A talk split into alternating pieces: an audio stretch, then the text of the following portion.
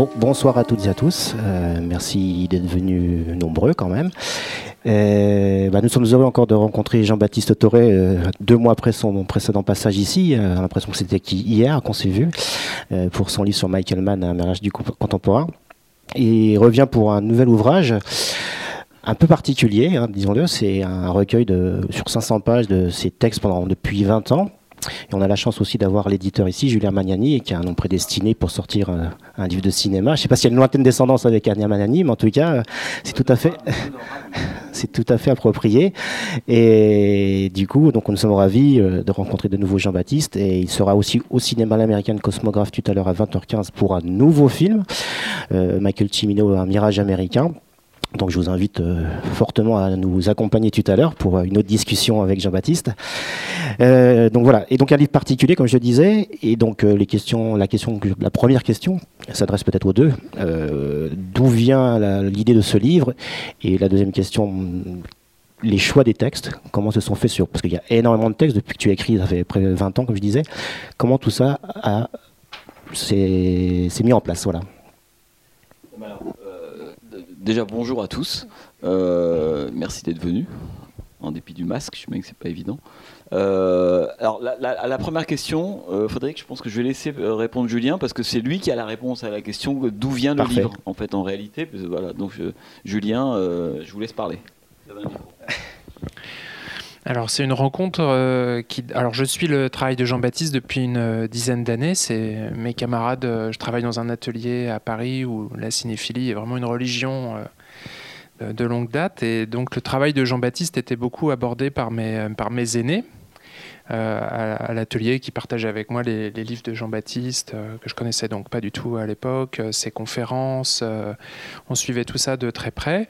Et à la sortie de son film sur We Blue It, il y a en 2017, si ma mémoire est bonne. Euh, j'étais venu à la dernière séance euh, qui clôturait un petit peu la, semaine de, sortie euh, du film à Paris, au Grand Action, dans le quartier de, la rue des Écoles. Jean-Baptiste faisait une, présentation de son film à l'issue de cette dernière séance. Et à la fin de la séance, un peu sur un coup de tête, hein, c'était pas prémédité, mais à cette époque-là, je lisais toujours sur les conseils télépathiques de Jean-Baptiste la, rampe de Serge Euh, Serge Danet était souvent cité euh, par Jean-Baptiste. Donc je m'instruisais en lisant la rampe et je voulais lui proposer cet exercice de compiler, à l'instar de Danet, euh, ben, la somme de 20 ans de, travail, d'écrits divers et variés, dans un livre qui les, regrouperait aussi exhaustivement que possible, pour avoir une sorte de, de, de compagnon avec une somme, une somme de pensée, de fulgurance euh, euh, sur le sur le cinéma. Il faut, arrêter là, Julien. Non, ce que je veux, non, ce que je veux dire, c'est que le, euh, c'est la discussion au début quand Julien est venu. moi, pour être tout à fait honnête, j'ai mis du temps, hein, enfin, à, à, trouver, que, enfin, que c'était une bonne idée d'abord parce que quand on réfléchit Enfin, il y a, peut-être des gens qui passent beaucoup de temps à, se revoir eux-mêmes ou dans le passé. Moi, c'est pas mon cas. Donc, euh, l'idée de, j'étais pas convaincu qu'il y avait un livre. Pour être tout à fait honnête, je me dis oui, mais bon, c'est un peu un recueil d'articles. Ça va intéresser qui, en fait? Un recueil de textes, ça va intéresser qui? Et, euh, donc, et Julien est, comme ça souvent revenu à la charge. On en a parlé. Et puis un jour, je me suis dit tiens, j'ai commencé. Moi, je relis pas mes textes, donc j'ai commencé d'abord à retrouver enfin ce qui est tout bête, mais se dire où sont les textes, parce que parfois c'est sur des disques durs, ça a disparu, on a changé d'ordinateur, on n'a plus de traces de rien. Et, euh, et, puis voilà, petit à petit, l'idée ça a été de, prendre, c'est une sélection de textes, évidemment pas l'intégrale, sinon euh, je pense qu'il mettait sa clé sous la porte, Julien. Donc euh, voilà, c'était prendre une sélection. Et puis en plus, il y a quelque chose là pour le coup qui m'a plu dans, le, fait de, de, faire ce travail. Alors il y a d'abord le travail avec Julien, parce que ça compte aussi le rapport avec un éditeur, parce qu'il y a plus, y a il n'y a pas tant de, vrais éditeurs que ça. Il y a beaucoup de gros éditeurs, de grosses maisons d'édition, et moi j'en sais quelque chose. Mais un travail avec un éditeur où il y, a, un véritable échange sur les textes, on lui envoie des textes, il les lit, euh, il dit voilà ça, ça me plaît beaucoup, ça, ça me plaît moins, voilà comment on peut le mettre en page. Et l'idée qu'un livre, c'est comme, c'est comme, euh, c'est un peu comme au, cinéma. On peut raconter une histoire, on peut avoir des gens qui s'expriment ou autre, puis la mise en scène ça compte. Et là, la mise en forme était quelque chose qui obsède euh, beaucoup Julien, qui était euh, dans le sens de l'éditeur euh, tel qu'on se l'imagine, qui peut discourir des heures sur une typographie ou, pas, ou, sur l'importance d'une marge ou, la, couleur du papier. Est-ce que c'est plutôt crème, très crème, pas très crème? Alors que dans la plupart des gros éditeurs, c'est quand même le moment de la fabrication d'un livre, ça va extrêmement vite. Il y a combien de signes? Euh, on se met d'accord sur le format, est-ce que c'est une couverture dure ou souple et encore, et il y a combien de photos dedans? Et puis ensuite, ça part chez, des, graphistes qui font ça à la chaîne, euh, ce qui d'ailleurs toujours est mon drame, parce que moi j'ai toujours envie d'aller voir comment est-ce que c'est mis, donc je les ennuie un peu quand même, les graphistes de ces grands, mais quand même. Alors qu'avec Julien, c'était tout l'inverse, qu'on a passé beaucoup de temps en fait, à discuter, indépendamment même des textes mêmes, du comment les, les agencer, à quoi va ressembler le bouquin, euh, quelle typographie, les codes. Et ça, j'ai plutôt aimé, en fait, cette espèce de rapport, euh, finalement, à l'objet livre, mais presque de façon quasi euh, charnelle. Et l'autre chose, ce qui m'a aussi plu, c'est d'un seul coup, de, en relisant des textes, parce que moi, il se trouve que comme pas mal de gens qui écrivent, en fait, j'ai travaillé dans des, dans des supports et j'ai écrit des textes pour des, des pour, des destinations extrêmement différentes. Hein, quand on écrit pour Charlie Hebdo euh, toutes les semaines, ou quand on écrit pour Trafic, ou un texte pour les cahiers de Lerne de 90 000 signes, euh, c'est tellement pas a priori le même type de texte qu'on va écrire, de même visée ou autre. Et pourtant, moi, ce qui me plaisait, c'est qu'indépendamment de l'hétérogénéité, je me dis oui, mais c'est quand même à la fin la même personne qui écrit les textes. Et j'aimais bien le fait de mélanger en fait des textes de provenance différentes. Euh, avec, avec cette idée que, parce qu'on aurait très bien pu faire un livre en se disant on prend uniquement les textes dont la, dont la provenance est pure et un peu, un peu euh, comme ça aristocrate. Hein, en se disant bon, on va prendre Trafic, les cahiers du cinéma, les cahiers de l'herbe, les, textes écrits dans des livres, etc. Bon. Mais en même temps, moi, ce qui me plaisait, c'était par moment d'avoir des saillies avec des textes écrits en trois heures pour Libération ou en une, en, une heure pour Charlie. Et j'aimais bien cette idée justement que tous les textes en fait qu'on écrit sont pas forcément tous aussi aboutis les uns que les autres, mais en fait développent une même idée. Et que quand on écrit pour un, pour un quotidien, en tout cas, on doit avoir la même exigence, même si on, sait qu'on n'a qu'une heure pour l'avoir, cette exigence-là, que quand on écrit sur un, pour une revue beaucoup plus prestigieuse, un texte que vous allez travailler pendant, euh, pendant parfois des jours, voire des, semaines. Et ça me plaisait bien cette idée qu'il n'y a pas de petits textes et qu'il n'y a pas de grands textes, même si en réalité, parfois c'est pas le cas. Mais euh, quand on écrit une critique pour un quotidien, et eh ben, par moment, et pour moi, le paradoxe, c'est ça qui est intéressant. Je pense notamment à des textes que j'ai pu faire pour Libération. Euh, moi, j'ai une fois sur deux pour Libération, ils m'appellent pour des nécros. Bon. Donc, j'écris beaucoup sur les morts ou ceux qui viennent de mourir la veille, hop, etc. Et comme c'est des quotidiens, on n'est pas sur un rythme un peu lent de mensuel, voire universitaire, où on peut réfléchir pendant un an puis écrire un papier dans deux ans. C'est qui vous appelle dans trois heures, il faut que ce soit déjà à la maquette. Et cette espèce de contrainte énorme de se dire qu'il faut écrire en, deux heures, deux heures et demie un papier, par exemple, de deux, trois pages sur un cinéaste comme Romero, Denis Hopper, Chimino, euh, ou des gens comme ça, qui sont des monstres, euh, vous contraint à un moment donné à une forme de vérité. Ça veut dire que si vous n'êtes pas capable en deux heures d'écrire un texte qui raconte, qui touche exactement juste où il faut, c'est qu'en fait vous n'aviez pas les idées complètement claires. Voyez? Et je pense que par moment cette forme courte, c'est pour ça que j'aime assez, euh, en fait, c'est en fait elle, elle, vous permet pas de mentir. C'est que vous avez deux heures pour écrire sur euh, c'est qui euh, Michael Cimino, c'est qui c'est qui Denis Hopper. Et vous êtes, euh, en plus, je me souviens d'un texte que j'avais écrit, j'étais même pas chez moi, j'avais plus rien, donc on doit écrire pendant deux heures. Et, euh, par moments, on fait des textes qui sont plus justes, euh, qui sont presque un peu, presque plus purs, parce que moi je pense, peut-être qu'on y reviendra après, que en fait, un texte, c'est une seule idée. Voilà. Je pense que le, plus dur, c'est d'arriver à ce que quand un lecteur a terminé un texte, soit un texte d'une page, de 5 ou de 15, à la fin, il se souvienne d'une chose. c'est le plus dur. Le nombre de textes qu'on lit, on n'a qu'à faire cette expérience nous-mêmes. Quand on lit des textes, le lendemain, on se dit, mais euh, c'est quoi l'idée de ce texte? Et quand on écrit, nous, on sait ça. On sait si on a, euh, on a vraiment travaillé la même idée et il euh, n'y a rien de plus agréable qu'un lecteur qui ait lu un de vos textes et qui, qui, dit, qui vous dise euh, Je me souviens dans ce texte de cette idée-là. et c'est là, à mon avis, qu'on arrive parfois, et on, parfois on se plante, hein, évidemment, mais un texte, c'est une idée. C'est pas 25 petites idées. ou, micro-idées. 25 micro-idées, ça fait pas une idée. Et l'idée, c'est le graal de tous les gens qui écrivent. C'est parce que c'est très dur d'avoir une idée. C'est rare les idées. Les vraies idées. C'est extrêmement rare.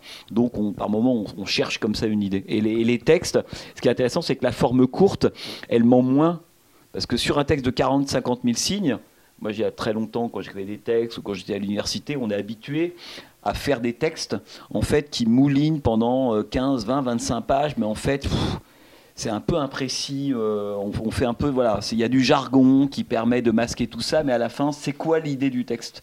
Et la forme courte fait que vous ne pouvez pas mentir. Si vous faites un texte de 3000 signes, il y a une idée ou il n'y en a pas.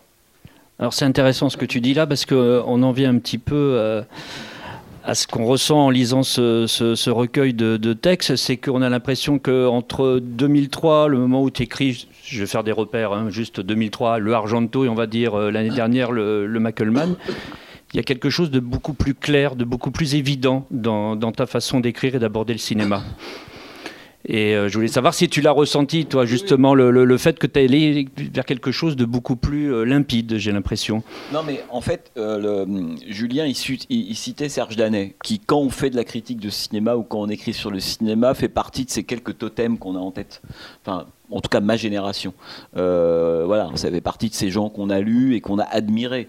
lire un texte de Danet, enfin, je ne sais pas si vous êtes pratiquants ou des textes de Serge Danet ou autres, bon, euh, c'est quand même une expérience. Hein. Et, et je ne dis pas que Danet lui-même le reconnaît, avait toujours raison, là n'est pas la question. Mais d'un seul coup, on, la clairvoyance, la lucidité, la puissance de pensée de, de, de, de ce type-là était absolument incroyable, quel que soit le sujet abordé. Et moi, ce qui me frappait toujours avec Danet, c'était la simplicité de, du langage et de la forme. Ça ne veut pas dire qu'il maniait pas des idées très complexes, hein, mais moi j'ai souvent le sentiment que plus l'idée est complexe, plus que la forme soit claire, et ça on met du temps à le comprendre. Et Danet, c'est un exemple extraordinaire. Tu parlais euh, tout à l'heure de la rampe de Danet. Moi, il y a des textes mythiques de la rampe de Danet où j'ai l'impression que tout le monde peut lire un texte de Danet et le comprendre. Il n'y a rien de pire que les textes d'experts euh, c'est-à-dire que euh, les textes d'experts cachent souvent une absence de qualité. Hein, moi, j'en suis. Euh, et encore une fois, j'ai fait la fac, donc je connais très très bien toutes ces techniques-là. Hein. J'ai pas d'idée, mais je vais, je, vais, faire comme si j'en avais une. Non, là, le texte d'expert, bah, c'est le contraire absolu de ça. C'est-à-dire qu'il y a une sorte de limpidité dans l'écriture. C'était, tout le monde peut comprendre. Après, l'idée, elle peut être géniale, elle peut être, elle peut être elle-même complexe, mais il y a une clarté formidable. Et, et quand, et, quand tu écris des textes, mais je pense que c'est le cas de tous les gens qui écrivent, ben, tu essaies de t'améliorer. Enfin, je veux dire, tu c'est en écrivant des textes qu'on s'améliore. C'est pas en affichant dans son coin en pensant que l'esprit divin va arriver. Il faut pratiquer, pratiquer à mort. Et c'est en écrivant beaucoup qu'à un moment donné, on se rend compte de tout ce que je viens de te dire. qu'il y a 15 ans, il y a des textes que j'ai, d'ailleurs que j'en ai même éliminé beaucoup. Une des raisons pour moi de la censure des textes dans l'ouvrage, c'était le côté universitaire parce que je le relisais 10, 12 ans plus tard. Je me disais, oui, mais en fait, tu n'avais pas les idées claires à ce moment-là. Tu as écrit 40 000 signes, il y a plein de notes de bas de page, il y a plein de mots intelligents, il y a plein de gens qui sont cités. Non, mais l'idée, elle n'est pas claire. Voilà. Donc ça, ça dégage. Par contre, il y a des textes où on se dit que la forme est par moments un peu, un peu brinque-ballante. Hein. Elle est, euh, mais par contre, l'idée, elle elle, est, il y a un truc intéressant. Hein. Et euh, donc évidemment, on s'améliore. Et ce vers quoi on tend, tu disais, en gros, ce que tu m'as dit tout à l'heure, c'est que le livre sur Argento est illisible et le man est un, peu moins. Donc, Pas du tout même. Je, simplifie. euh, alors, je serais pas aussi sévère que toi parce qu'il y a des moments. chaque cinéaste ou je pense que chaque écrivain ou autre, où, euh, en fait, appelle sa forme. Ça, c'est pour moi extrêmement important. C'est-à-dire que, alors toi, tu as ton style qui fait que, bon, bah, tu te refais pas avec tes défauts et tes qualités, mais quand même, c'est-à-dire que quand tu dois écrire sur Dario Argento, ou tu dois écrire sur Michael Mann, ou si on doit écrire sur, euh, je sais pas, Visconti, sur Ford, sur Cronenberg ou autre, il me semble que la forme n'est pas la même. Pour moi, le, la, la forme doit entrer en empathie de cette manière. C'est que la façon dont tu vas écrire raconte déjà quelque chose du cinéaste lui-même.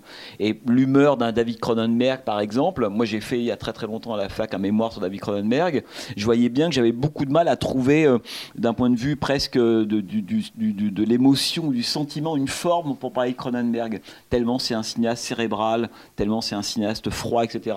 Mais euh, inversement, quand on écrit sur Argento, faut trouver une forme qui aille avec Argento lui-même. Alors par moments, c'est un peu... Euh, c'est un peu compliqué parce que comme c'est un cinéaste qui est à la fois populaire mais très sophistiqué, très intello, alors évidemment on va citer, euh, bah, on va chercher parce que on n'a pas la science infuse, donc c'est bien de, je sais pas, je me souviens de, de Deleuze écrivant le pli euh, sur le, voilà, sur le, baroque bon, il y a un moment, il faut quand même aller voir les, textes, quoi. Et, euh, et pourtant, Deleuze est quand même un, voilà, un écrivain, c'est par moments compliqué, mais c'est prodigieux une fois qu'on rentre dedans. Donc, le, ce qu'il faut, c'est le plus difficile, c'est ça, à mon avis, c'est d'arriver à, aller vers une forme de clarté, mais c'est exactement comme si on taillait un diamant. Que je pense qu'à un moment, on, voit quand il y a l'éclat ou pas. Et l'éclat, souvent, il est dans une forme euh, claire. Ça ne veut pas dire qu'elle n'est pas élaborée. Hein. Ça veut dire qu'elle est claire, lisible, et que tout ce qui fait écran pour le lecteur, généralement, c'est le jargon. Par exemple, on ne dit pas le cadre, etc. On dit la diégèse. Il y, a, il y a 20 ans, je pouvais glisser le mot diégèse. Et puis je me suis dit, mais c'est ridicule décret de diégèse. C'est quoi ce jargon? Non, ça s'appelle le cadre, je précise. Bon. Et il y a plein de choses comme ça. L'ocularisation. À la fac, on ne dit pas le point de vue, comment c'est pris, on dit c'est l'ocularisation. Alors n'importe qui prend un texte et lit l'ocularisation, tout de suite, ils se sont exclus. Il est perdu. et c'est souvent. Et puis, euh, à la fois, il est perdu, c'est pas respectueux vis-à-vis des gens qui vous lisent. Et en plus, c'est l'autre tour de vie, c'est que c'est parfois une façon aussi de masquer le fait que l'idée, elle n'est pas mise en langage un peu normal. Ben, c'est pas grand-chose que je viens de lire. Voilà. Et donc, on, apprend aussi à se débarrasser du, jargon ou des tics ou de tout ce qui peut euh, faire écran vis-à-vis du, euh, du lecteur. Le plus compliqué, c'est les références. Voilà. C'est que le jargon, on s'en débarrasse. Euh, voilà. Par contre, il y a un moment où pour parler, euh, quand on écrit un texte, faut il faut aussi qu'il y ait un peu une langue commune avec des gens. Il faut qu'on ait un peu par parfois vu les mêmes films. Et ça, c'est le plus dur. Alors, c'est le moment où on évalue, on dit par exemple, je sais pas, moi, comme dans le Nosferatu de Murnau, virgule, on passe à autre chose. Pendant, est-ce qu'on croit à ce moment-là que tous les gens qui vous lisent ont vu Nosferatu de Murnau. Or, il y a un moment, il faut faire un choix en se disant oui, mais bon, là, je suis obligé de continuer. Si tu n'as pas vu Nosferatu de Murnau, bah, va le voir, puis tu continueras le texte. Donc, il y a un moment où on est obligé, moi qui ai beaucoup travaillé à la radio, j'ai vu combien la question de la référence, enfin, surtout sur France Inter, euh, était devenue de plus en plus problématique. C'est-à-dire dire à l'antenne, on est entre John Ford et puis, euh, je sais pas, moi, et William Wellman tout de suite, j'avais 25 euh, messages dans l'oreillette. On me personne ne sait qui est John Ford, Wellman. Grande peur que l'audimat s'effondre. Là, ça devient la catastrophe.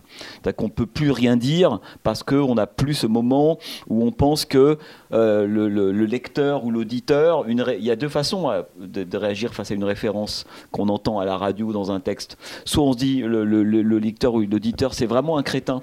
Donc, il faut surtout pas l'humilier et lui faire comprendre qu'il ne sait pas des choses. Ça, c'était ce, qui est devenu maintenant France Inter.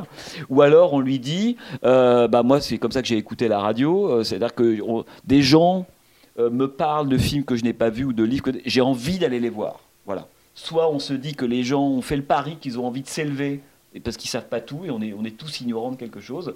Ou alors on se dit il faut surtout pas qu'ils soient vexés par le fait qu'ils n'ont pas vu tel film ou lu tel livre, auquel cas on raconte plus rien.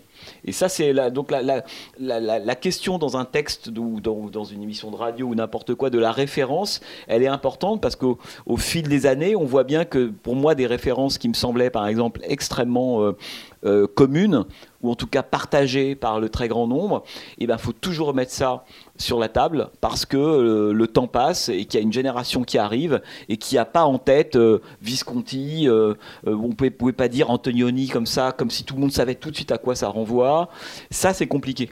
Ça, c'est quelque chose qui est compliqué parce qu'il faut s'adapter, d'une certaine manière, euh, bah, aux, au fait que les, nouveaux classiques d'aujourd'hui, si je suis sûr qu'aujourd'hui, si je dis euh, oui, c'est du Carpenter, c'est du Tarantino, c'est à la Fincher, c'est à la Nolan, plein de gens vont capter. Par contre, si je dis euh, oui, on est quand même, c'est du Vidor, on, on, dirait vraiment du David Lean, là, je sens le souffle. voilà. Et donc, ça, il faut qu'on y pense, nous, quand, quand, quand on écrit, quoi. Du coup, il y a énormément de critiques euh, dans, l'idée de Charlie Hebdo notamment et tout ça. Donc c'est un livre qui, est là pour transmettre des choses. Il y a un côté passionné chez toi, tu veux faire partager les choses. Euh, à part ou deux textes Dracula ou sur Psychose ou sur Psycho de, Gus Van Sant où tu dis que c'est raté. Il y a une... pas dit que c'est raté ça mm. Ouais, je crois que moi j'ai ressenti comme ça, mais c'est pas un problème, hein, c'est juste voilà. non, mais, non, mais que tout le texte il fait 50 000 signes. Si c'est pour dire c'est raté, Bah, tu tournes autour Ah du non, pot. non, Ok. Non, non. C'est Julien qui va répondre. C'est lui qui l'a choisi C'est un de mes textes préférés du, D'accord. du livre. Non, mais c'est ce qu'on disait tout à l'heure justement sur le- la manière d'écrire qui a évolué. Et tu disais, tu parlais de, de jargon et tout ça. Je trouve que dans, sur euh, le maniérisme, c'est difficile, je trouve personnellement. ouais? je trouve que c'est difficile, mais ça c'est une période, je me semblait. Et après, c'est ça, ça s'est évolué et beaucoup plus simple, comme l'a dit Thomas. Mais pour en venir à la critique, c'est parce que tout est analytique, théorique, tout ça, mais passionnant. Et il y a un texte qui est négatif, qui est un peu une diatribe, c'est sur Caché de Michael Haneke. Et pourquoi l'avoir mis dans ce livre? Alors, après, je vais laisser parler Julien qui va essayer de t'expliquer va- ou, ou, euh, dire pour- pourquoi est-ce que Psychose n'est pas un, un texte si atroce que ça. Non, non. euh, alors, non, mais je vais être très court sur le cas Haneke. Euh, pourquoi vous riez? Non, mais parce que, euh, en fait, par moment, euh, la plupart du temps, après, chacun a, sa façon d'être ou a ses moteurs, etc. Bon. Euh, moi, j'ai beaucoup de mal à écrire contre. Voilà. Euh, je peux le faire euh, pendant une heure ou deux, ça m'est arrivé dans Charlie ou autre, mais je peux pas passer 4 ou 5 ou une semaine de ma vie à dire je suis contre. Quoi. Ça, ça, me- fatigue. Bon. Euh, mais par moment, le fait de savoir, c'est bien d'avoir des objets euh, de- de- de- d'admiration, de, gens qu'on veut défendre, d'imposer ou tenter de, ou de transmettre une vision du cinéma, etc. Des auteurs, c'est très bien. Mais par moment, transmettre une vision, ça veut dire aussi être capable de, créer, on, pourrait dire des bornes. C'est-à-dire, et, et au fait, sa vision, c'est autant ce que vous n'aimez pas que ce que vous aimez. Et par moment, moi, quelqu'un me dit, par exemple, je n'aime pas tel film, ça me rend ou, tel cinéaste pour ces raisons-là, ça me renseigne autant que ce qu'il me, s'il me disait, j'adore ce film-là pour ces raisons-là. Donc, euh, avoir des, disons, des, des, des objets négatifs, c'est aussi structurant. Hein, pour moi, c'est extrêmement important. Euh, c'est comme Buñuel, je pense qu'il disait un jour, euh, euh, je ne sais pas si vous avez pour le coup un peu en tête les films du Buñuel, mais on, posait un jour la question, à propos, que c'est une, séquence de- du journal d'une femme de chambre, il y a peu importe, la séquence, un personnage arrive et fait quelque chose d'un peu ridicule devant, devant un autre, enfin l'autre regarde cette personne en train de faire quelque chose d'un peu ridicule. Et la personne qui vient de, de commettre cette chose ne, sait pas qu'elle est regardée. Et euh, Buñuel, à ce moment-là, parle de cette séquence-là et il dit il y a quelque chose euh, que je ne ferai pas. C'est d'aller montrer la réaction de la personne qui regardait la, personne en train de faire quelque chose de ridicule. Ça, pour moi, c'est extrêmement important. C'est-à-dire qu'il dit, Buñuel développé en disant, il n'y a rien de pire au cinéma que d'aller chercher la connivence d'un spectateur sur le dos d'un personnage. Je ne sais pas si vous voyez ce que je veux dire. Bon. Et Dieu sait que beaucoup de films utilisent ce truc. Moi, c'est toujours un truc que je trouve un peu dégueulasse. hein, parce que le cinéma, c'est euh, c'est de la vie, c'est de la philosophie, etc. Mais c'est aussi un peu de l'éthique quand même. hein. Il y, a des- il y a quand même des questions qu'on se pose. On se souvient tous du texte de Jacques Rivette, hein, évidemment, sur le travelling de Capot, euh, de film de Pontecorvo. Il fait un très très grand texte où il explique que tout le film peut être éventuellement formidable. Un- il monte, c'est c'est un film qui est, euh, euh, con- concentré, c'est le cas de le dire, sur les camps de concentration, donc film euh, vraiment important à l'époque, etc. Mais Rivette dit, indépendamment de tout ça, il y a un plan dans le film qui, invalide toute l'entreprise du film, c'est le moment où un personnage joué par Emmanuel Riva arrive, elle, s'agrippe à, à une espèce de, de grillage, elle est fusillée par un soldat allemand. Voilà, ça c'est le scénario, pourquoi pas. Il a dit à, ce moment-là, Pontecorvo fait un léger mouvement de caméra pour aller chercher sa main qui s'accroche au grillage. Autrement dit, il esthétise à ce moment-là la mort de cette femme. Et pour lui, ce plan-là, comme quoi la mise en scène, hein, le travelling affaire de morale, disait Godard, ce moment de la mise en scène, pour lui, invalide toute l'entreprise. C'est que le type qui fait ça est un sale type. Bon. Après, c'est un, texte extrêmement célèbre, évidemment, de, et des écrits sur le cinéma et de l'histoire du cinéma. C'est un texte qui a été lu par des metteurs en scène et des cinéastes. La critique, elle sert aussi les cinéastes, hein, et vice-versa. hein. Par moments, il y a des films qui sont nés de, critiques, de textes critiques. hein. Euh, et donc voilà. Euh, donc euh, le moment esthétique qui fait qu'on ne peut pas, en tout cas pour des raisons morales, aimer ce film-là. Et Buñuel dit la même chose sur la connivence. Il dit moi je ne pourrais pas faire ça.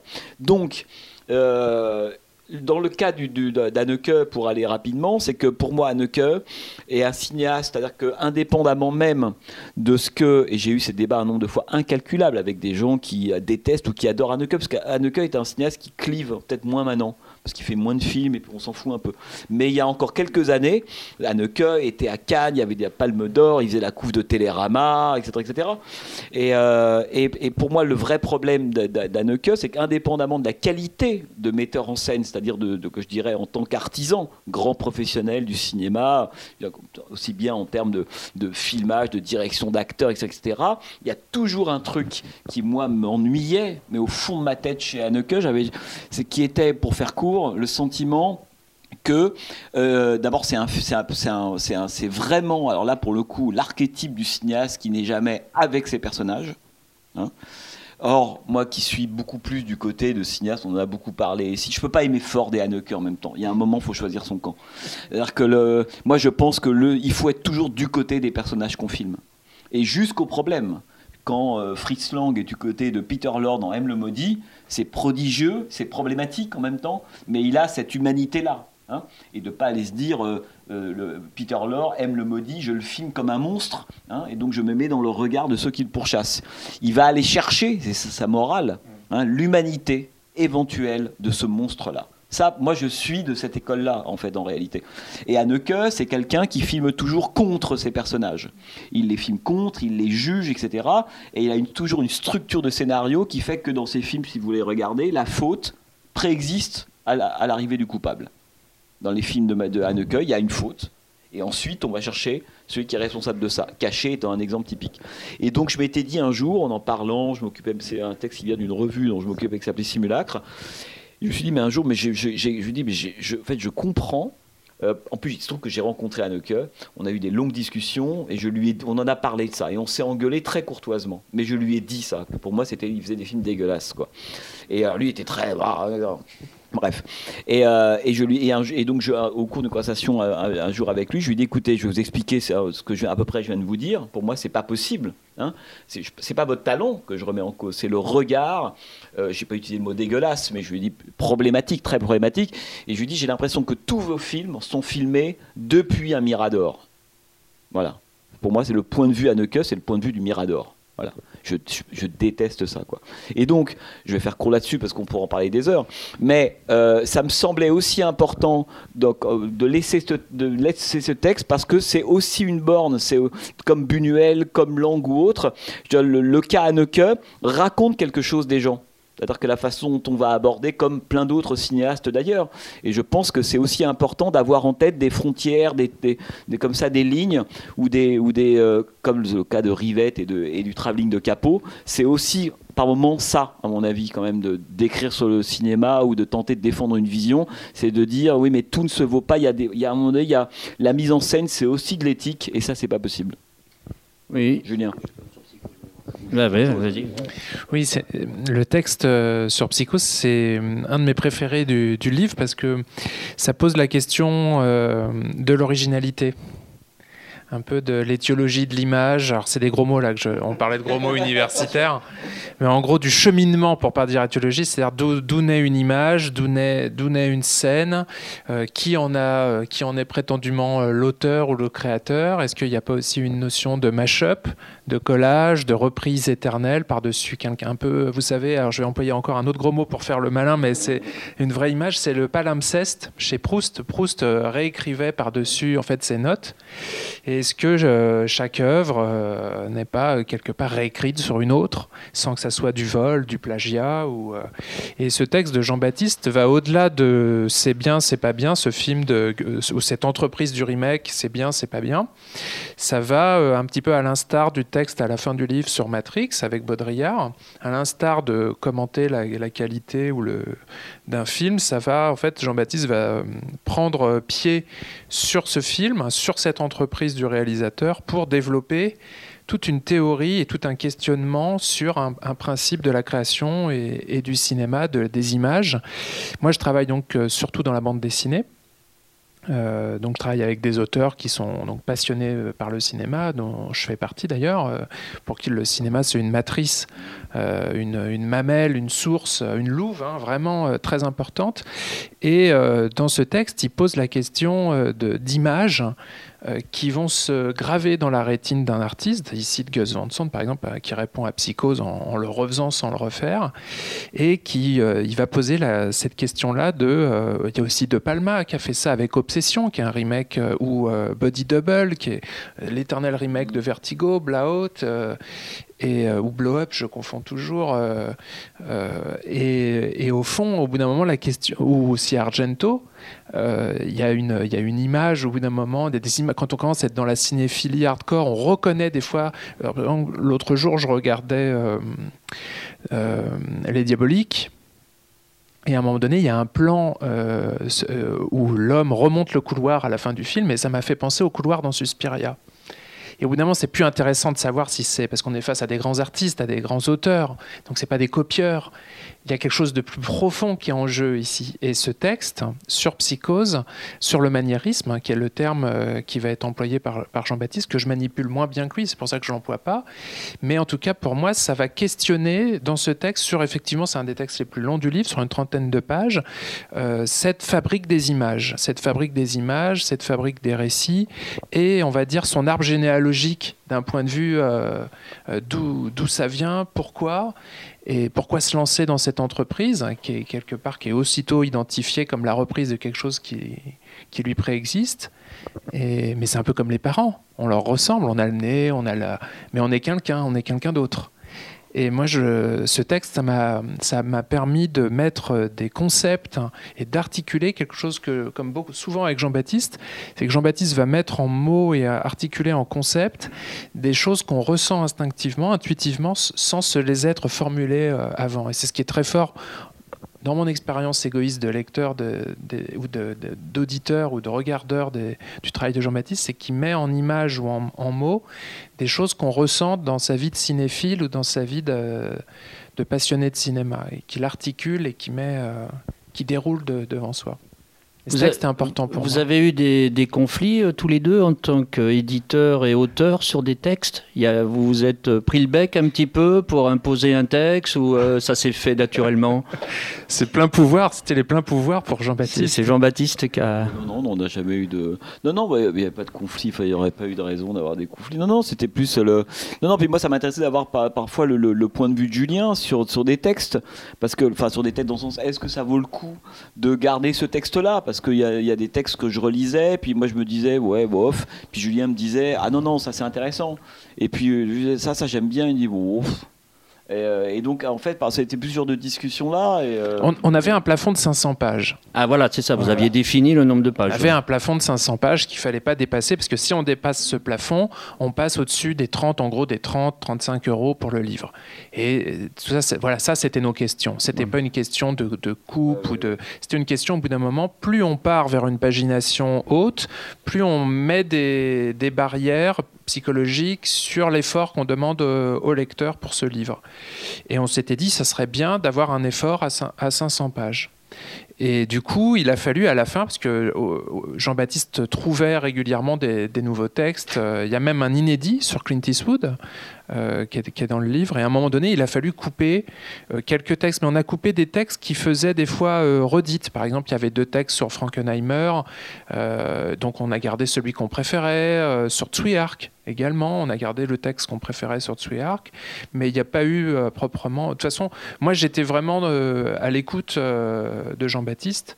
Et je lui ai donné vraiment euh, carte blanche. C'était euh, vraiment lui qui, était le capitaine du bateau, qui disait bah voilà, on va ici, j'aimerais qu'on passe par ici.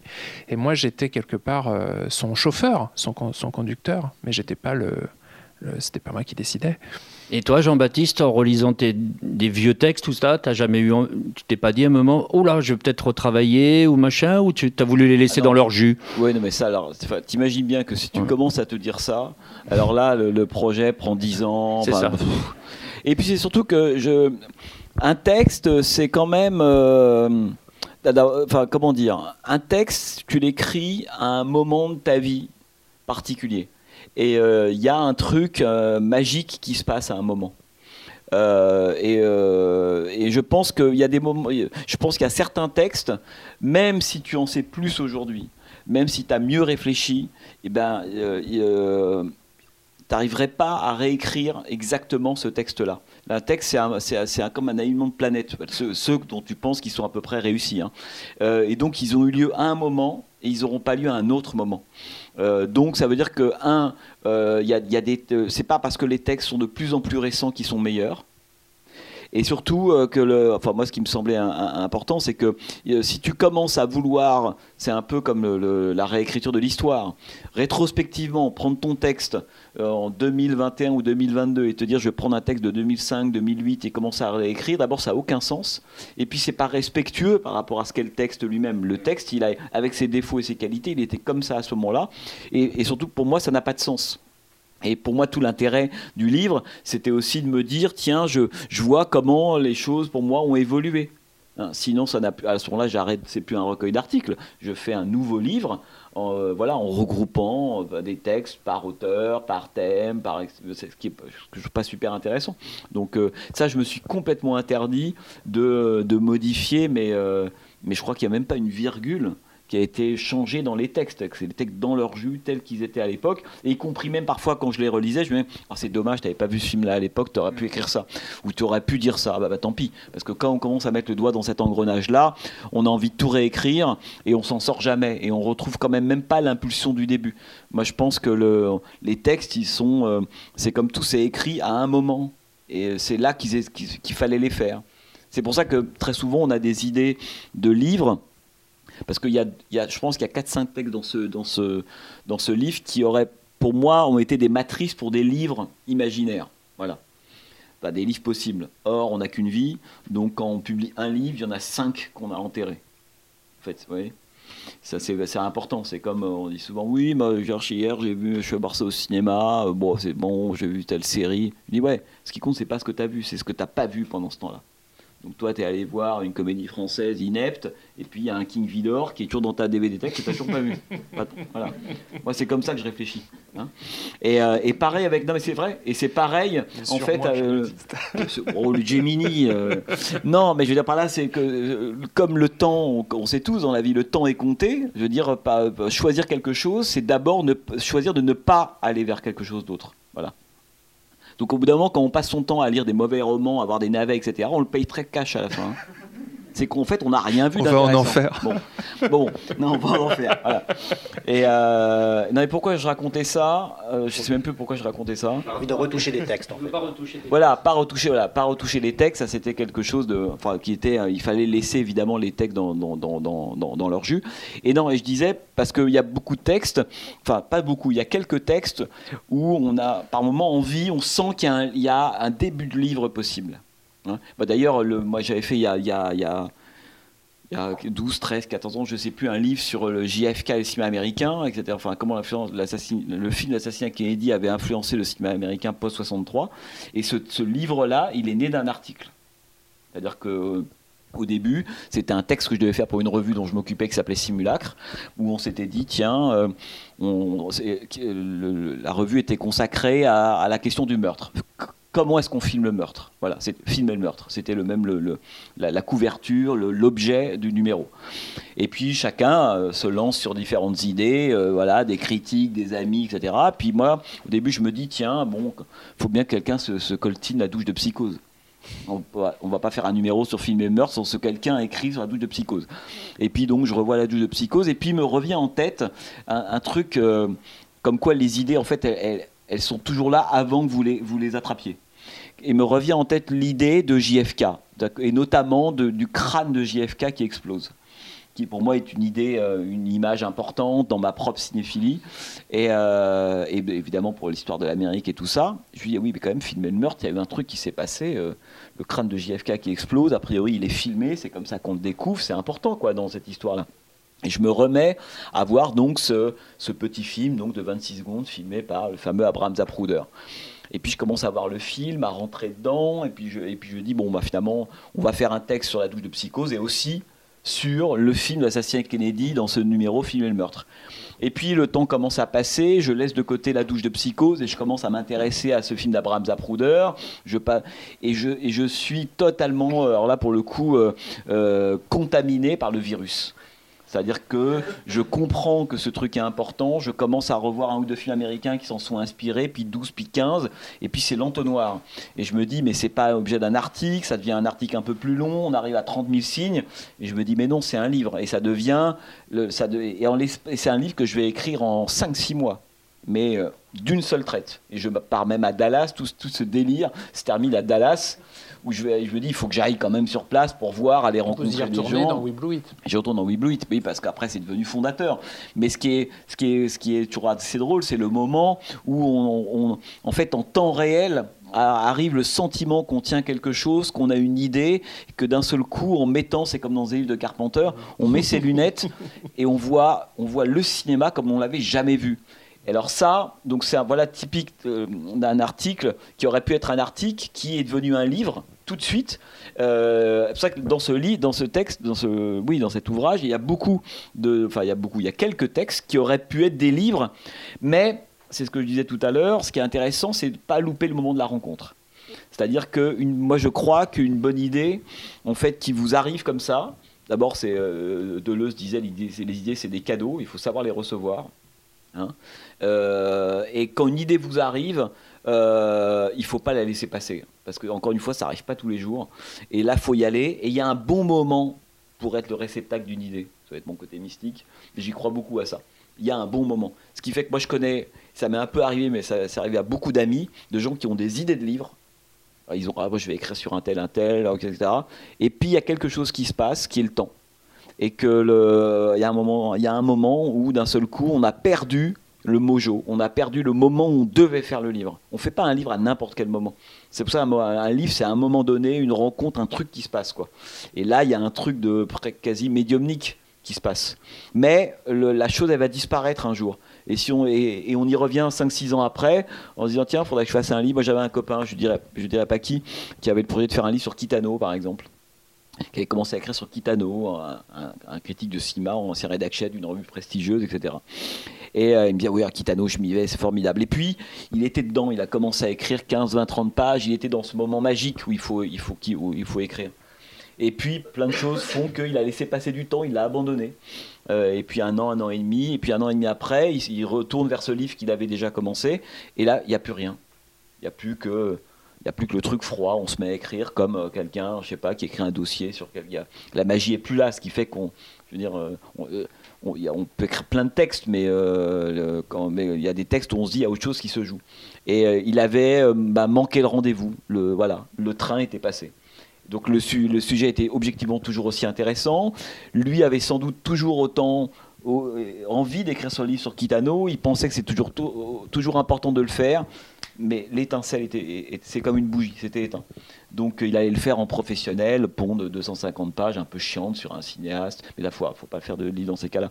Faut qu'il y ait un truc de plus, quoi. Donc c'est pour ça que le moment où on écrit les livres, ou le moment de la rencontre, il faut le choyer, parce que, y y a, parce que parfois on n'a pas le temps. On se dit, bah oui, évidemment, si j'avais huit mois devant moi, du temps de libre, etc., etc. Euh, le livre, je le fais, mais euh, bah, le, truc est là, mais je sens que je vais pas pouvoir je vais pas pouvoir m'y mettre, tant pis. Et il y, en a, il y a quelques livres, euh, tu parlais de Frankenheimer ou, tout à l'heure. Frankenheimer, bon, je me dis très souvent, c'est fou qu'il n'y ait pas un livre sur Frankenheimer en France, quoi. Qu'il n'y ait pas un livre sur Pakula, qu'il n'y ait pas un livre sur Lumet, qu'il n'y ait pas un livre sur qui. Enfin, il y a, bon, HB, c'est hallucinant en fait. C'est un peu comme ce qu'on disait sur les films tout à l'heure. Moi, je, suis très content qu'il y ait plein de livres qui s'écrivent, mais je suis obsédé toujours par ceux qui manquent. Quoi. Et, euh, c'est vrai que quand j'ai écrit un texte sur Frankenheimer, ça avait commencé par euh, Frankenheimer que j'avais découvert à l'époque de, 26 secondes vraiment, au moment de Manchurian Candidate, 7 euh, jours en mer, enfin tous ces films des années 60. Et c'est en replongeant un jour dans, dans Seconds, je ne sais pas si c'est un film que vous avez vu, hein, film de 66, je me suis dit, mais c'est quand même un des plus grands cinéastes américains des années 60 So. En français Opération Diabolique. Euh, et puis après, voilà, celui qui, a, va faire euh, A Walk the Line, Black Sunday, enfin un cinéaste exceptionnel, Jean de Frankenheimer, qui pour moi est vraiment un des plus grands euh, cinéastes des années 60, qui va inventer le, cinéma de l'aliénation dans les années 60, c'est John Frankenheimer, en plus un menteur de forme phénoménal, un truc incroyable. Et il n'y a pas un livre sur lui. Et un jour, j'ai commencé à écrire sur Frankenheimer. On me disait, il faut y aller quand même. Frankenheimer, c'est pas rien. Mais c'est tout bête. Mais le temps a manqué on est pris par d'autres choses. Et je, donc ça reste à l'état de friche, comme une sorte de matrice. Il euh. Faudra faire Pekinpa quand même. Ah oui. Ouais, mais il y en a des livres sur Peckinpah. Mais sur Frankenheimer, tu as raison, parce que dans le livre, là, il y a un texte qui vient du DVD, Le pays de la violence. Ouais, Walk the Line, ouais. Et, que tu, tu fais une, un, petit bonus dessus qui est, qui est sublime. Hein. Là, l'idée, elle est là. Il faut, il fallait, là, il faut, partir hein, bah, dessus. non, mais... Allez.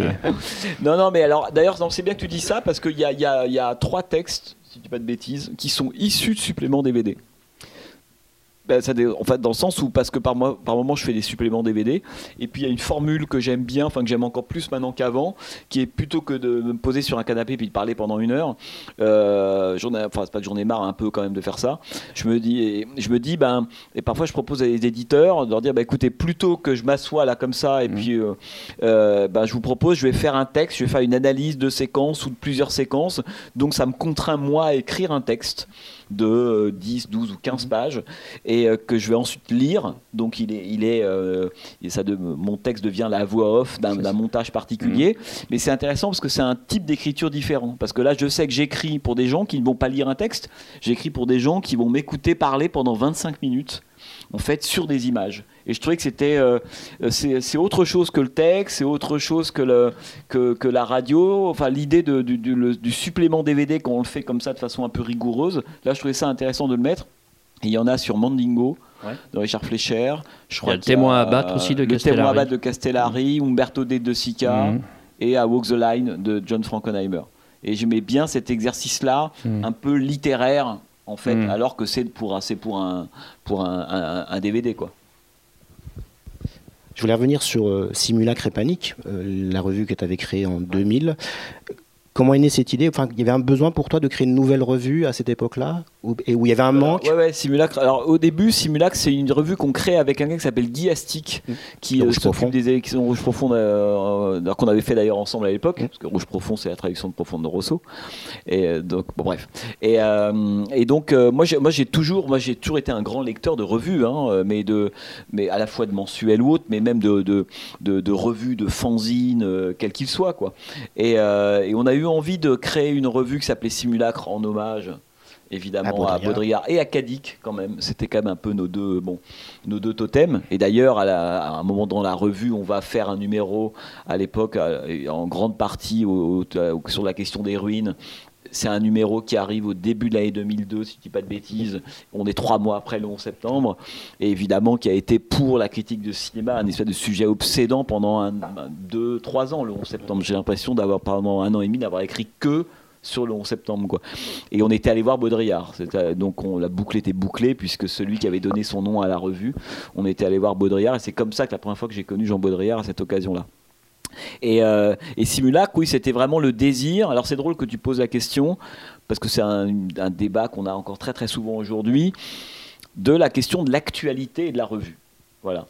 Euh, moi, je suis, alors c'est mon avis, ce, n'est que mon avis, mais je suis convaincu que les revues de cinéma aujourd'hui qui traitent de l'actualité, en fait, sont en perte de vitesse parce que euh, l'actualité est un sujet de moins en moins intéressant.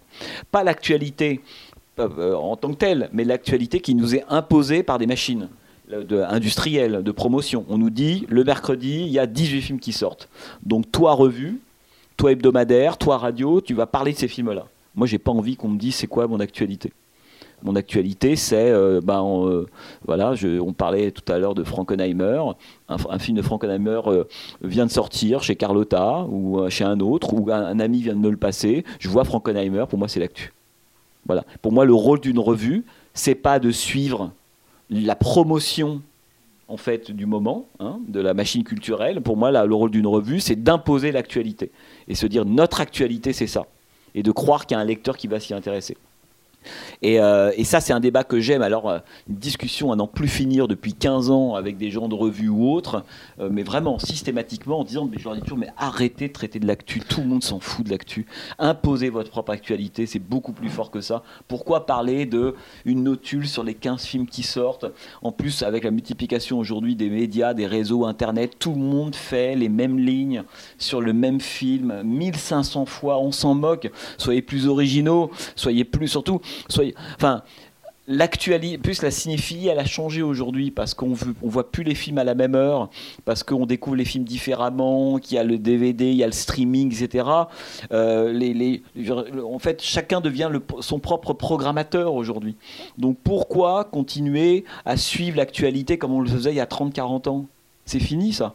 Donc maintenant, dans l'actualité, sélectionner ce qui correspond à votre ligne là oui, évidemment, mais laissez passer tout le reste. De toute façon, tout le monde s'en fout et tout le monde va en parler de la même manière. Par contre, pour moi, une revue, c'était ça. Et je pense que la revue, d'ailleurs, du futur, c'est ça. Hein. Je pense que l'actualité, euh, bon. Donc la revue du futur, c'est tu fais une revue euh, en décidant toi-même éditorialement de ton actualité. Euh, et, moi, je vois bien dans les cercles cinéphiles combien l'actualité, par exemple, en ce moment, je sais pas, moi, peut sortir. Euh, tu parlais de Daisy Miller ou de Targets ou je sais pas, ou de Corbucci, euh, etc. Ou d'une rétro dans telle ou telle cinémathèque, etc., etc. Ça, ça, ça devient patient, c'est l'actualité. Alors que sur les 18 films qui sortent par semaine, on sait qu'il y en a 12, 13 que tout le monde aura oublié dans, quelques semaines. Moi, ce qui m'intéresse, c'est le cinéma. Donc, j'ai envie de faire le pari des films qui vont, qui ont, qui vont intégrer l'histoire du cinéma. Euh, et, aujourd'hui, les cinéphiles sont tellement en plus, de plus en plus vers le patrimoine, en réalité. Et la dernière chose par rapport à la, revue, c'est que l'intérêt de Simulac, c'est qu'on était une, revue trimestrielle. On n'arrivait jamais à tenir évidemment ce rythme. Donc on sortait tous les 4-5 mois. Et c'était de se dire, euh, ben, regardons, euh, si on doit prendre l'actualité, regardons l'actu des 4 ou 5, 6 mois écoulés. Là, c'est un travail critique. travail critique, c'est pas prendre le film XY euh, qui sort et de pondre le papier. Il y en a non, c'est de, bah, pour le coup d'essayer de prendre un tout petit peu de hauteur, de dire qu'est-ce qui a fait sens au cours des six mois écoulés. C'est quoi les, les, grandes lignes de force Enfin, c'est le genre de papier que je trouvais intéressant. D'où la création de Simulacre et puis après, en un mot, panique. En fait, ça, c'est la, c'est ça vient, euh, c'est presque l'enfant de Simulacre. Si c'était que moi, je trouvais à l'époque que Simulacre était une revue qui était encore un peu trop universitaire, parce qu'on hébergeait des critiques et des universitaires. Et voilà, et je trouvais que c'était trop universitaire par rapport à ce qu'on se racontait tout à l'heure. Et on, s'est, et on était surtout diffusé uniquement en librairie. Et on s'est dit, tentons le pari d'une revue qui sort tous les deux mois, où on dégage tous les universitaires, on fait plus que de la critique, la vraie, de l'essai, hein, avec des gens qui ont des choses à dire, et, mettons-nous en kiosque. Voilà. Alors ça c'est compliqué parce que d'un point de vue budgétaire, quand vous faites simulac, vous pouvez tirer à 1000 en kiosque, à moins de 12-15 000, il ne se passe rien. Donc c'est un, risque aussi financier. Et bizarrement, c'est le, panique a marché. On a arrêté, non pas parce que ça marchait pas, mais parce qu'on n'avait plus le temps de le faire. Une revue comme euh, Revue et Corrigée, par exemple, tu penses qu'elle a du sens aujourd'hui? Ah, moi je pense que oui. Après, euh, Revue et Corrigée, c'est une revue qui est une revue du patrimoine. C'est intéressant parce que c'est fait par des gens qui ont tous entre 25 et 35 ans. Et qui... Voilà, c'est intéressant de se dire aujourd'hui que cette génération, c'est une génération qui n'a pas envie de faire Starfix. Hein euh, et qui a envie de faire revue et corrigée. Moi, je serais, je serais aujourd'hui à l'action d'une revue, je réfléchirais à ça. Quoi je me dis, ah oui, aujourd'hui, mais je le vois toute la journée, les jeunes cinéphiles, il y a très peu de choses de l'actu qui prennent. Je, mets, attention, je mets tout ce qui est Marvel, pour moi, c'est c'est encore autre chose. Hein. Je ne mets pas. Euh, quelqu'un qui a Marvel, pour moi, n'est pas un spectateur de cinéma. Je le mets ailleurs. Non, non, mais je dis tel que je le pense. Je pense c'est autre chose qui se joue. Euh, je pense que les gens, euh, c'est-à-dire que quand on se dit oui, c'est super, il y a du monde, regardez Marvel, les entrées, etc., etc. Moi, je pense que les gens qui vont voir les, les, films Marvel sont pas des gens qui vont au cinéma sont des gens qui vont voir des films Marvel au cinéma. Ça n'a rien à voir. Donc on les récupérera jamais pour d'autres trucs. Mais bon, peu importe. Non, non. Moi, je crois que des gens qui font revue et corrigée, par exemple, c'est des gens qui ont 25-35 ans et ils ont spontanément eu envie de faire une revue sur le patrimoine. Mais le patrimoine, quand tu n'as pas vu les films, c'est quoi? Euh, On parlait l'autre jour de cette phrase de, de Bogdanovich que moi j'adore. Euh, qui, euh, Peter Bogdanovich, qui disait, euh, et moi je, comprends tellement intimement ça, il disait, mais ça veut dire quoi les vieux films, les anciens films, les films nouveaux? Il n'y a, pas d'anciens films et de films nouveaux. Il y a des films qu'on a vus, des films qu'on n'a pas vus. C'est tout. Tu penses d'où on a ça, tout change. Ce soir, on va projeter, ou c'est, t'as projeté Voyage au bout de l'enfer. Bon, Voyage au bout de l'enfer pour quelqu'un qui n'a jamais vu le film, c'est quoi? C'est un vieux film, non? C'est un film nouveau pour lui il débarque, il va voir un chef-d'œuvre. Ça va changer sa vie. Peut-être en 2022. Ah oui? C'est très important ce que dit Jean-Baptiste parce qu'on est dans un contexte de surproduction. Ah d'industrialisation de la culture euh, qui, est, fou. Quoi. Il y a 20 ans, on ne parlait pas de mainstream. c'est un mot qui n'existait pas. On disait pop culture. Euh, c'était pas aussi péjoratif que mainstream. Et, euh, et, dans stream, le mal, enfin, pas pour faire un raccourci, mais le mal, c'est pas l'émetteur, hein, euh, genre Netflix. Le mal, c'est de déverser un flot discontinu, sans aucun plan éditorial, sans aucune forme d'architecture intellectuelle et artistique, juste de déverser des kilos, des mégatonnes de fiction, de dégueuler de la fiction tous les jours sur des spectateurs, sans plus faire aucun, aucun tri, aucune sélection, aucune forme de hiérarchisation. Et donc en face, euh, dans tous les domaines, hein, pas que dans le domaine du cinéma, dans le domaine du, livre, et je suis un intéressé, et, un livre qui des fois a plus de deux ou trois mois de date de parution est considéré comme un vieux livre. Et, c'est pour ça que ce que tu dis, ça compte, euh, ça compte beaucoup, c'est qu'effectivement, il y a les livres qu'on a lus et les livres qu'on n'a pas lus, et il n'y a, pas, a pas de notion de... Il y a juste ce qui est déjà mort avant même de sortir, en fait et qu'il leur et qu'il sera jamais que si tu es si tu es enfin si tu es, juste avec cette idée là c'est que non seulement le, il a le, un, nouveau film est un film que tu n'as pas vu. Donc la question patrimoine patrimoine ne veut rien dire. Et ça, ça, suppose aussi inversement de se dire qu'il y a beaucoup des films nouveaux c'est-à-dire vendus comme tels par l'industrie culturelle qui sont des films déjà complètement du passé et vieillots. Le nombre de vieux films que je vois qui viennent à peine de sortir c'est incroyable donc euh, cette distinction-là, non mais c'est hyper important d'avoir ça en tête, parce que sinon on se fait complètement avoir. Faut faire attention au langage. Le langage c'est très important. On se fait avoir par, on, au bout d'un moment on, est pris par le, par la, par je vais faire mon marxiste de base, hein, mais on est pris par la machine du capitalisme culturel. On, on l'intègre, c'est-à-dire qu'en fait, on l'incorpore même sans le savoir. On, se pose, on arrive à se dire, oui, c'est un vieux film, euh, et ça, c'est un film. T'as vu le film récent, le film nouveau? Mais mon gars, le film, il n'est pas du tout nouveau. Hein. Non. Et donc ça, je pense qu'il faut qu'on aille contre ça. Et le fait, par rapport à cette revue, revue et corrigée, je trouve ça très symptomatique que, euh, que, cette génération-là, j'aime ça, moi, cette idée qu'ils se disent, euh, c'est assez courageux, et c'est juste par rapport à ce que c'est aujourd'hui, ils se disent, bah non, mais nous, on n'a pas encore vu des films de Brian De Palma. Il y a des films, je sais pas moi, de Jean Renoir ou de Clouseau qu'on n'a pas vu. Pour nous, c'est formidable. Donc pour eux, le patrimoine, c'est l'avenir. Mm. Hein, et c'est pas par des, des, des, des, films dépassés, vieillots. Euh. moi, je suis très attaché à cette idée qu'un film qu'un film n'a pas son âge, que l'état civil ne se confond pas avec l'âge esthétique. C'est ça que je veux dire. C'est pas parce qu'on fait un film en 2022 que le film date de 2022. Moi, je vois plein de films des années 30, bah, encore 30, 30 c'est moderne, des années fin 40 aujourd'hui qui sortent en salle toute la journée quoi. Toute la journée, c'est des films des années 40. Des films qui sont de 2022, j'en vois pas beaucoup. Donc je trouve ça hyper intéressant de toujours se dire est-ce que tu es sûr que le film d'actualité hein, c'est un film nouveau? Est-ce que c'est un film de son temps? Est-ce qu'il n'est pas déjà complètement en retard? Et inversement, regarde ce film de 63, alors regarde Seconde de Frank Hammer 66. Tu as l'impression qu'il a été fait hier. Donc il faut tordre en fait tous ces trucs là et pour moi la bonne revue à faire c'est la revue. C'est compliqué parce qu'il y a des traditions, il y a un poids, il y a le lecteur qu'on fantasme. Hein c'est un jour, une discussion que j'avais avec Charles Tesson, la création chef des cahiers du cinéma, on avait beaucoup ces, discussions tous les deux sur le lecteur des revues. On disait c'est quoi le lecteur de ta revue? C'est quoi le lecteur des cahiers Qui s'occupe, il chef des cahiers. Euh, et, un jour, Charles m'avait dit un truc tout à fait juste. Euh, il se posait assez rarement cette question-là. Les gens qui bossent au cahier se posent plus la question des morts qui regardent les nouveaux. Oh, qu'aurait pensé euh, Serge Danet, euh, qu'aurait pensé, voilà, ça c'est le, poids des cahiers, c'est le surmoi comme dans l'âge d'or de Buñuel. Il traîne un, piano extrêmement lourd. C'est ça leur, Mais par contre, il se, Charles se disait, mais moi le lecteur des cahiers, je ne pense jamais au lecteur des cahiers. Je pense que on fantasme toujours un lecteur qu'on ne connaît pas. Voilà. Donc c'est comme quand tu fais une émission de radio. La meilleure façon, c'est d'être le plus honnête possible avec toi-même. Tu te dis que tu n'es pas le seul au monde et qu'à partir de là, il y a des gens qui vont, comme toi, qui, qui vont y aller. Le pire, c'est quand on commence à faire des revues, des émissions de radio, en commençant à, fantasmer ou à théoriser un, lecteur ou un, ou un auditeur qu'on ne connaît pas. Là, c'est toujours le début de la fin. Hein. Parce qu'à la fin, c'est quoi? La fin, c'est l'audimat, c'est la com qui prend le dessus, etc. Enfin bon.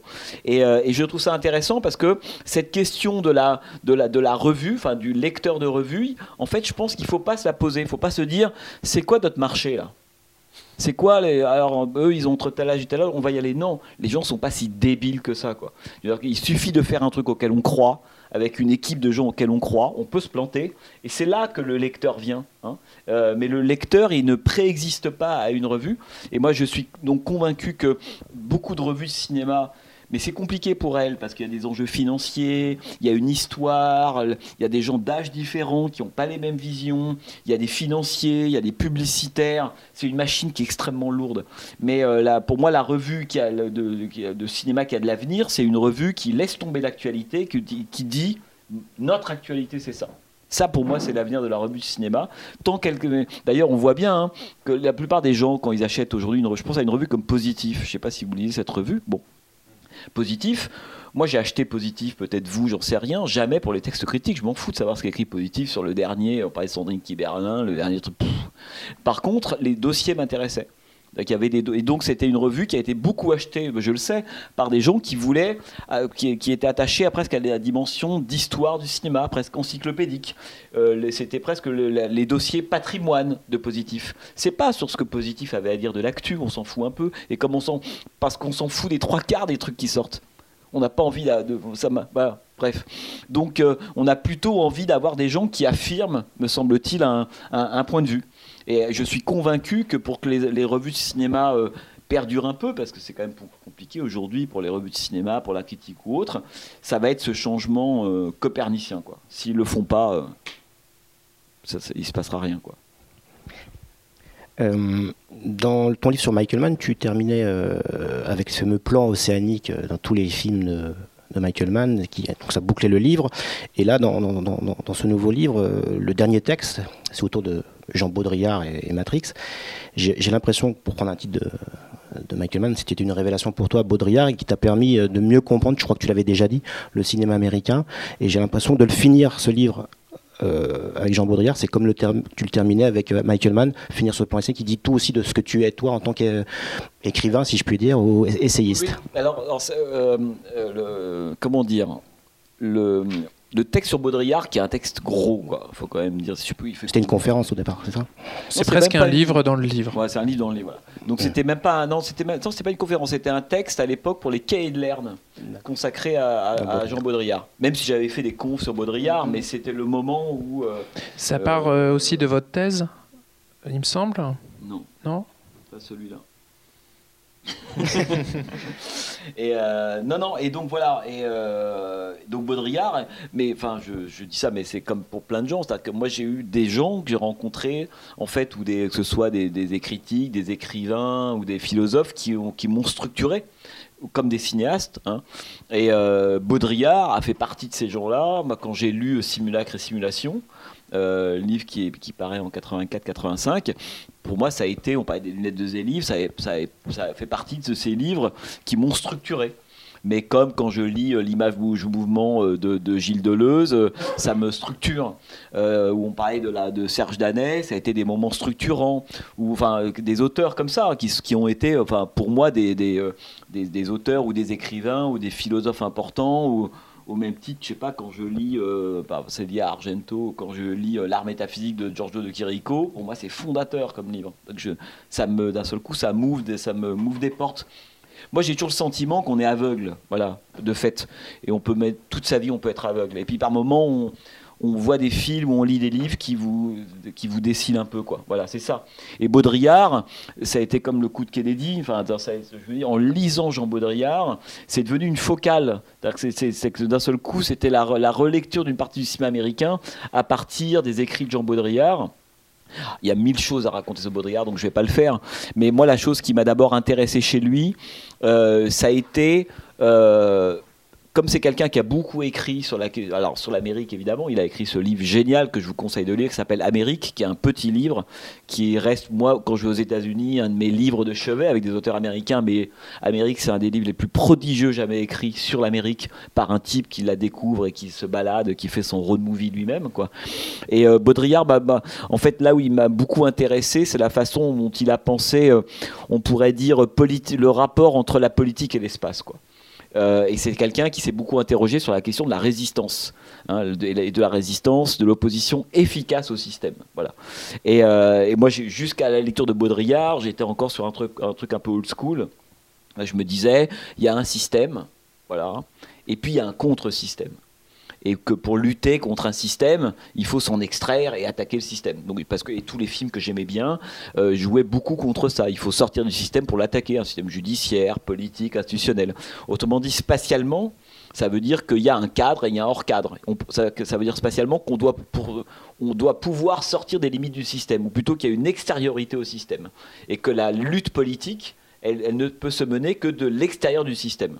Et quand je lis Baudrillard, Baudrillard atomise intérieurement cette idée, qui est une idée de vieux, hein, que j'avais déjà il y a longtemps, et il dit non, non, non, le système maintenant il est totalement englobant, et ce que tu appelles le contre-système, finalement, c'est, presque une création du système lui-même hein, pour pouvoir exister. Et c'est là, il a une phrase très belle où il dit finalement tout, euh, tout pouvoir a besoin de créer en contre-champ de lui-même une illusion de contre-pouvoir. Alors quand tu lis ça, que tu as 12, 13 ans ou 14 ans, je sais plus, je veux dire que c'est, euh, c'est systémique dans la tête. Et moi, ça a été une révélation. Et tout son, univers est fondé là-dessus. Et euh, je me suis dit, mais effectivement, et c'est là qu'en relisant le cinéma américain, je me dis, bah oui, mais je comprends la différence qu'il y a entre Frank Capra et Alan Pakula. Frank Capra, c'est encore la politique euh, old school qui se produit encore aujourd'hui. Il y a encore des gens aujourd'hui qui pensent qu'il y a une extériorité au système et qu'il faut aller contre. Bon, euh, plein, plein, plein. Mais je dis ça, c'est Frank Capra. À son époque, c'est normal. Mais il y a quelque chose qui se passe dans les années 60 Hein, aussi bien du point de vue du cinéma et de la politique, dans le cinéma américain c'est la même chose, hein, euh, qui est que d'un seul coup, des, gens se rendent compte qu'il eh ben, n'y a pas d'extériorité au système. Et donc que les modalités de la lutte et de la résistance vont devoir changer. Ça, c'est le dernier plan du Trois jours des Condors, hein, qui est un film que, j'aime beaucoup, euh, film de Sidney Pollack. Vous avez tous vu Les Trois jours du Condor voilà, bon, pour moi, un des, qui est un des plans emblèmes du rapport entre le cinéma américain et comment est-ce que le cinéma américain a toujours été obsédé par la question de l'opposition politique et de la résistance. C'est pour ça que c'est un cinéma qui est profondément politique, pas parce qu'il y a un type qui vient dire euh, pour, contre, etc. C'est parce qu'il est structurellement politique, donc c'est toujours un, un truc d'initiation politique de voir les films américains, très fort.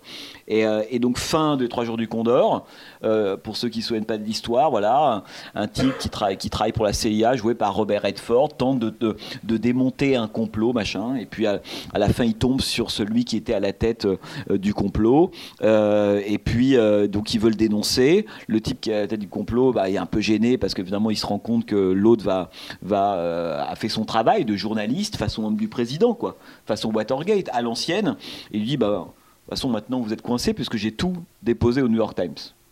Donc, euh, quatrième contre-pouvoir, parfait, je suis sorti du système. Toute l'info, est au New York Times. Et, euh, à, ce moment-là, le type qui est joué par euh, Cliff Robertson se retourne vers. ils sont en train de s'éloigner l'un de l'autre, c'est à New York, ils se regardent, au début d'une fanfare, et puis Cliff Robertson regarde Redford, ils se dit Ah bon, il dit Vous êtes sûr qu'ils vont le publier? Et l'image s'arrête là-dessus, contre-champ sur Robert Redford, qui, qui d'un seul coup s'arrête l'image se frise et passe au noir et blanc. C'est un des plus grands séquences de l'histoire du cinéma américain, parce que politiquement, moi j'ai compris tellement de choses en voyant cette séquence-là. Et qu'est-ce qui se passe à ce moment-là? C'est qu'on on vient de passer d'une conception ancienne de l'opposition au système, qui est qu'il suffit d'aller voir la presse, je sors du système, New York Times, évidemment, et, euh, et le système va être plombé, puisqu'on a donné l'information au contre-système. Et là, le type dit d'un seul coup, est-ce que vous êtes sûr que New York Times n'est pas dans le coup? Autrement dit, est-ce que vous ne pensez pas que le contre-système, il est déjà dans le système que moi je maîtrise Et Redford, il entend ça, et là, le monde s'effondre sous ses pieds. Il répond pas à la question, mais le simple fait qu'il y ait un doute change tout. Hein. et là, le cinéma américain, on est en 75, et il, il nous explique exactement à ce moment-là que l'illusion, que le contre-système est une illusion.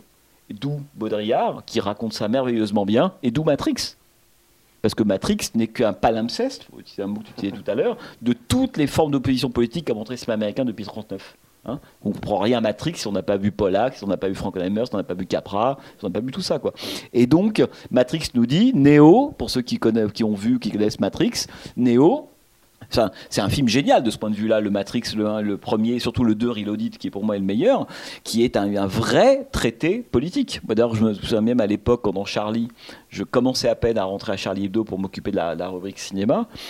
Et euh, enfin, faut s'imaginer ce que c'est que l'ambiance politique de Charlie Hebdo au début des années 2000. Euh, c'est en 2000, parce que c'est avant le 11 septembre. Et euh, donc je vais commencer à prendre la rubrique cinéma. Michel Bouju était mort, il y avait un moment de vacances un peu long.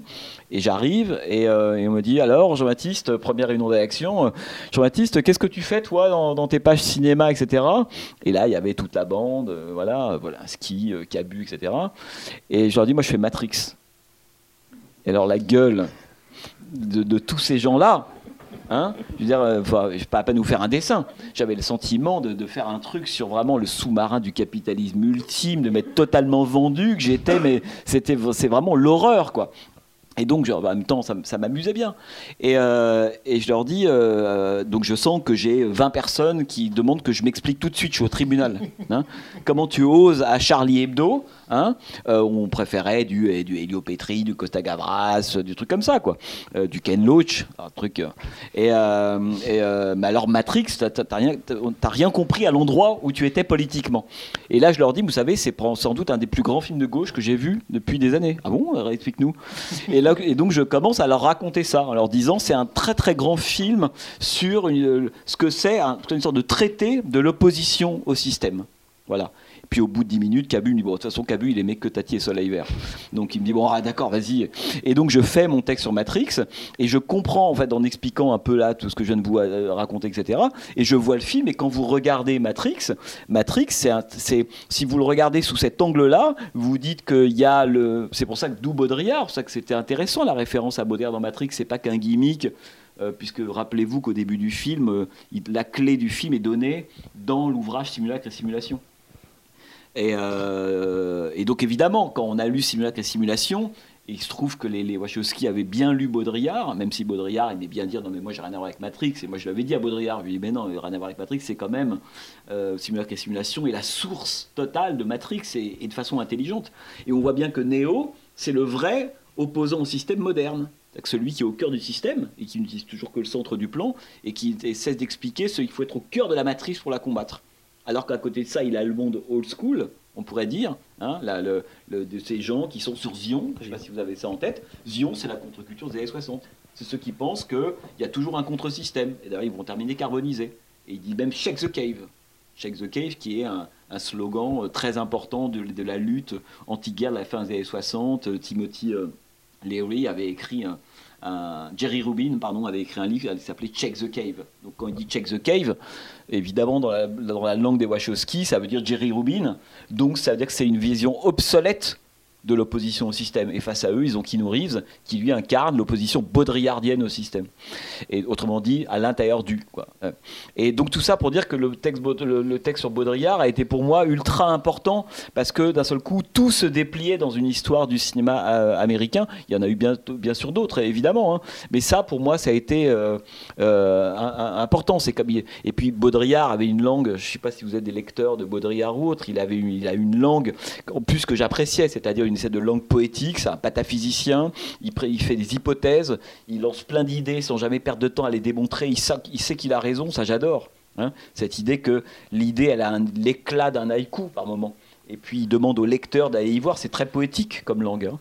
Il n'y a pas de note de bas de page, il n'y a pas 12 000 mini mandarins cités en notes. Non, ça, ça avance avec l'éclat poétique de l'essayiste. Quoi. Il y a quelque chose d'incroyable il, y avait, il a des phrases qu'on peut apprendre par cœur, hein, des phrases de Baudrillard, pareil. Lorsqu'il écrit, par exemple, à propos de cette histoire de contre-système, il écrit Disneyland. Disneyland, donc c'est au moment où ça arrive à Paris. Disneyland a été créé hein, pour, euh, pour donner à, à, notre réalité l'illusion de ne pas être Disneyland, Disneyland. Autrement dit, on crée Disneyland pas du tout pour Disneyland, c'est pour qu'on croit que Disneyland c'est eux. C'est génial comme idée effectivement, Disneyland, c'est nous. Et, en créant artificiellement l'illusion qu'il y a, Disneyland à côté, par voie de conséquence, je pense que moi, je suis pas Disneyland.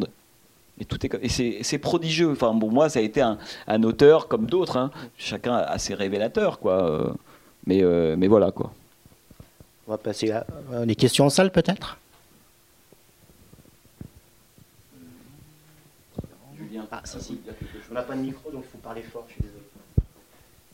Bonsoir. Bonsoir. Euh, j'ai deux petites questions. Euh, une sur le livre.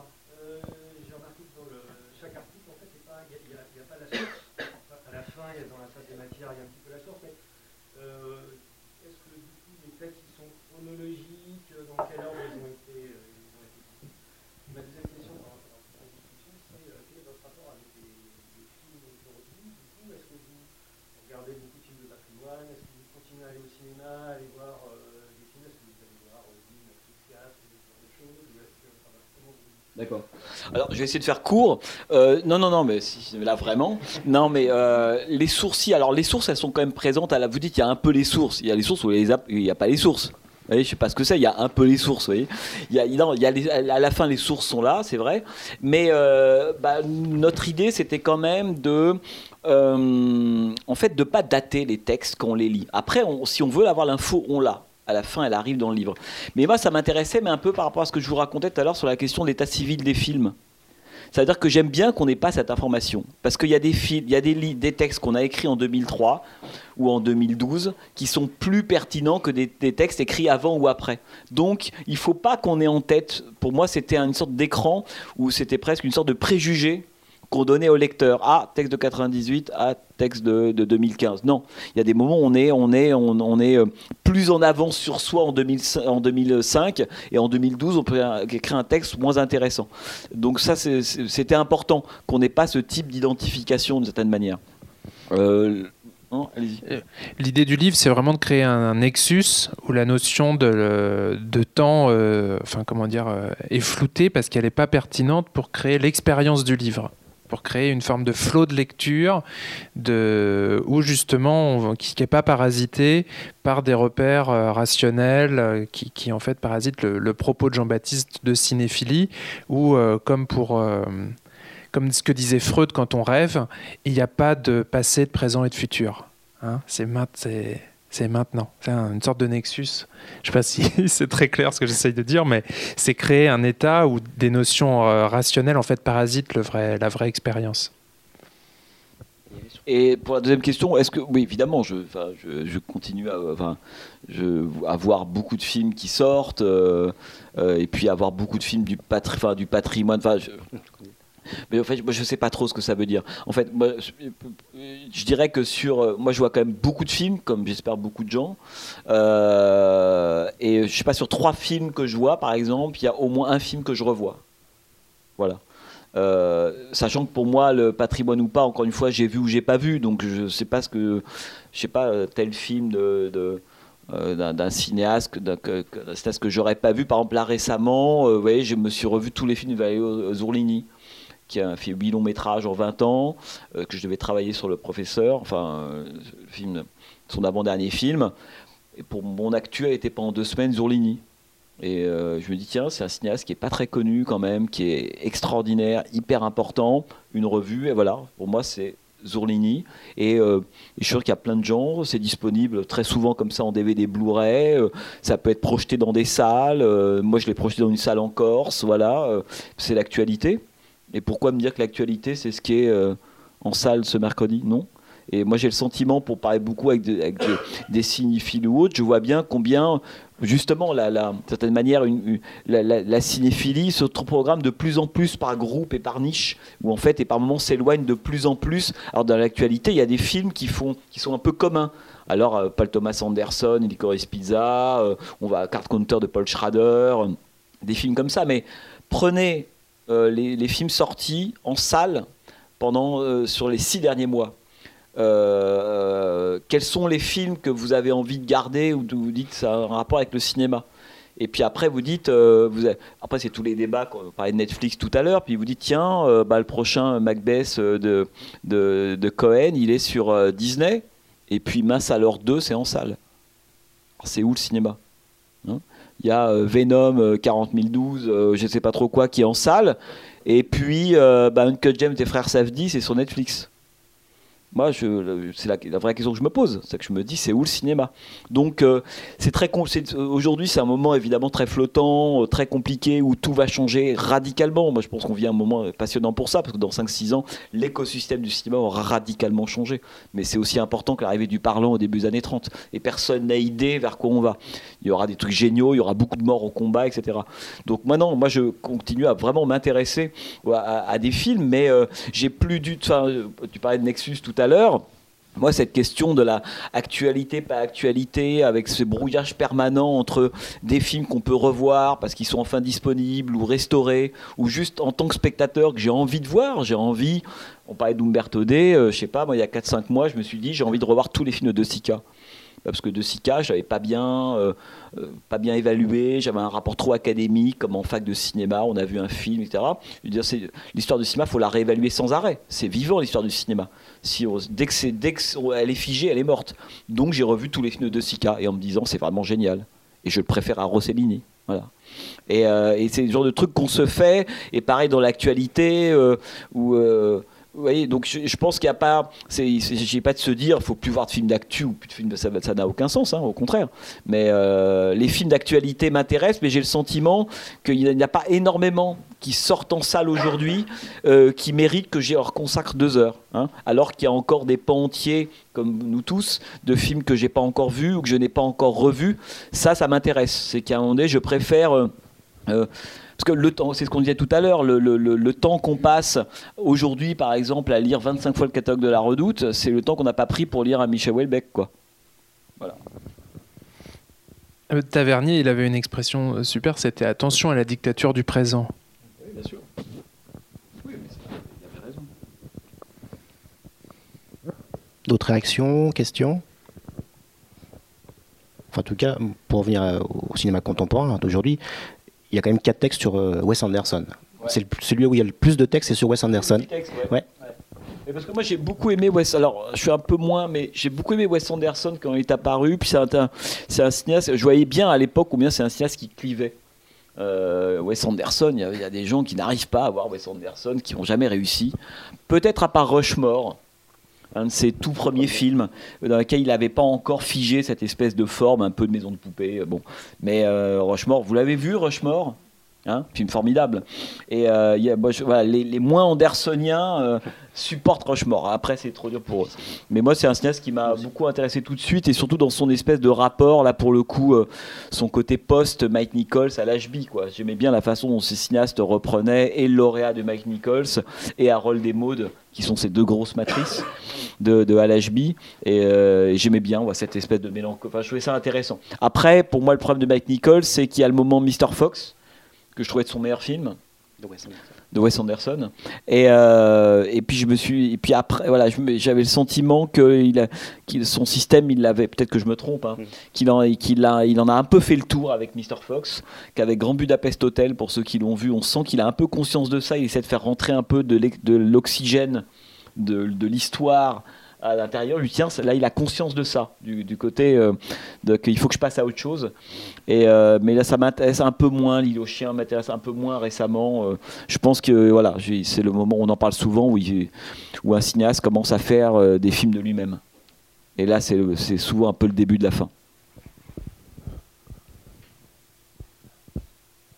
Bon, bah, s'il n'y a plus de questions, on va s'arrêter là. en tout cas, j'espère que vous serez à la projection tout à l'heure à 20h15. En tout cas, merci beaucoup. Merci d'être venu. Merci, merci, merci à Julien. Avec vos masques, hein.